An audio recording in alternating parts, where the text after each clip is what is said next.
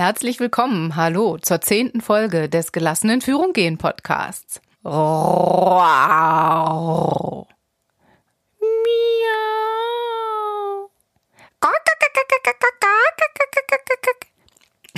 Ähm, ja, bitte. Also, hier geht es heute um meinen fünften Grundsatz, der Sie gelassenen Führung bringt. Bleibe ein Mensch. Also, bleiben Sie dran. Gelassenen Führung gehen der Podcast für moderne Unternehmer und Führungskräfte. Hören Sie regelmäßig, wie Sie entspannt Verantwortung übernehmen und Ihren Führungsalltag mit mehr Leichtigkeit meistern. Stark, wegweisend, gelassen. Der Impuls von Frau Schulz. Thomas ist ein ziemlich hohes Tier. Sie bemerken das Wortspiel, haha. Als Abteilungsleiter und Projektleiter eines großen Unternehmens sollten sich ziemlich viele Menschen danach richten, was er sagt. Ich habe Thomas erlebt, als ich einen Change-Prozess in diesem Unternehmen begleitet habe und musste quasi mit ansehen, wie viele Dinge leider nicht funktioniert haben, eben weil Thomas offensichtlich vergessen hatte, dass das Unternehmen voller Menschen ist. Thomas agierte eher wie ein Löwe, also wie ein böser Löwe. Das hatte auch seine Wirkung, na klar, doch seine Mitarbeiter taten eher aus Angst, was er wollte, und weniger, weil sie einsahen, dass das richtig ist. Und sobald er an irgendeiner Stelle mal weniger präsent war, tat dann doch wieder jeder, was er oder sie selbst für richtig hielt. Die angestrebte Veränderung damals, die war durchaus anspruchsvoll und sie war auch, ich möchte sagen, für das Unternehmen überlebenswichtig. Doch mit Löwengebrüll war sie nicht zu vollziehen. Etwas mehr Menschlichkeit und Anerkennung der Menschlichkeit hätte da nicht geschadet. Menschsein, Menschlichkeit, was bedeutet das eigentlich? Was macht uns menschlich? Hm. Ah, Irren ist menschlich. Oder man sagt ja auch, es menschelt, wenn man meint, dass etwas ein bisschen komplizierter wird. Hier bin ich Mensch, hier darf ich sein. So schließt Goethe seinen Osterspaziergang. Damit meint er auch oder will er auch ausdrücken, dass Menschen sich in einer bestimmten Umgebung frei von Zwängen fühlen kann und sich so geben kann, wie sie sind, dass das die Voraussetzung dafür ist, dass ein Mensch leistungsfähig ist.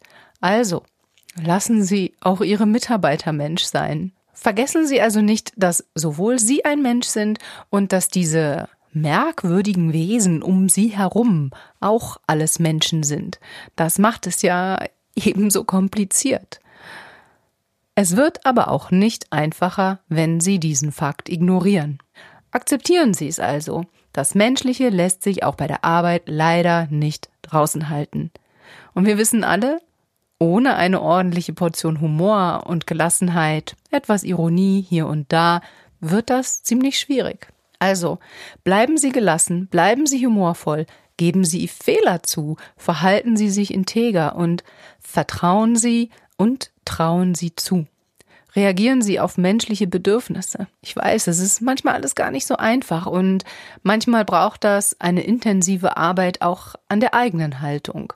Denn wie gut wir mit diesem Menscheln umgehen können, das hängt auch sehr stark damit zusammen, welches Menschenbild wir allgemein haben. Dieses Menschenbild lernen wir meistens in unserer Kindheit und in unserer Jugend. Und wenn wir uns im Laufe unseres Lebens nie damit beschäftigen, setzen wir es wahrscheinlich bis ins hohe Alter genauso fort.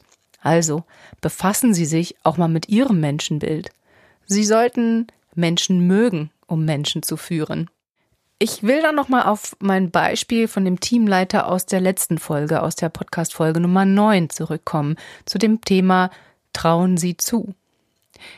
Ich erzählte da, dass wir diesen Workshop hatten, in dem unter anderem auch Aufgaben und Zuständigkeitsbereiche nochmal neu verteilt worden sind. Und ähm, was dieser Teamleiter anschließend gemacht hat nach dem Workshop ist, dass er jedem einzelnen Teammitglied die Aufgabe gegeben hat, ein ich sage mal, Pamphlet auszuarbeiten, egal wie das aussieht, indem dieser Mitarbeiter mal niederschreibt, wie genau er sich vorstellt, sein jeweiliges Thema voranzutreiben und es ihm als Teamleiter, als Ressortleiter dann vorzustellen. als wir neulich sprachen, war er begeistert von dem Effekt, was das hatte. Und er sagte, es ist unglaublich, wie viele Ideen diese Leute haben und wie viel Energie da auf einmal drin steckt in diesem Team. Diese Energie, die vorher nicht da war. So viel zum Thema. Trauen Sie zu, nehmen Sie menschliche Bedürfnisse wahr.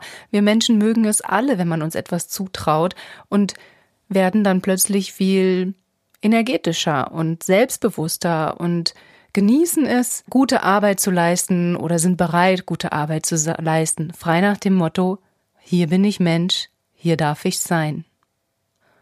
Und dann wäre da noch der recht oft erwähnte gesunde Menschenverstand. Ihrer ist doch gesund, oder? Also, benutzen Sie ihn. Und gehen Sie davon aus, dass Ihre Mitarbeiter nach den gleichen menschlichen Prinzipien funktionieren wie Sie.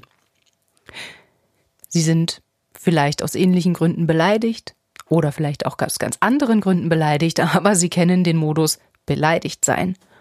Genauso wie Sie vielleicht auch manchmal. Und Sie kennen den Modus sich über etwas freuen. Genauso wie Sie. Und ähm, Sie wissen, in welchen Fällen Sie keine Lust mehr auf eine bestimmte Tätigkeit haben. Das wissen Ihre Mitarbeiter auch. Ich denke, das ist alles ziemlich einleuchtend und wahrscheinlich gar nicht so viel Neues, was ich Ihnen hier erzähle.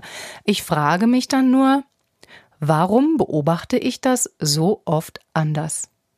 Was ist das da für ein Mechanismus, der da so wirkt, dass sobald wir das Gebäude eines Unternehmens betreten, das Menschliche plötzlich in den Hintergrund tritt?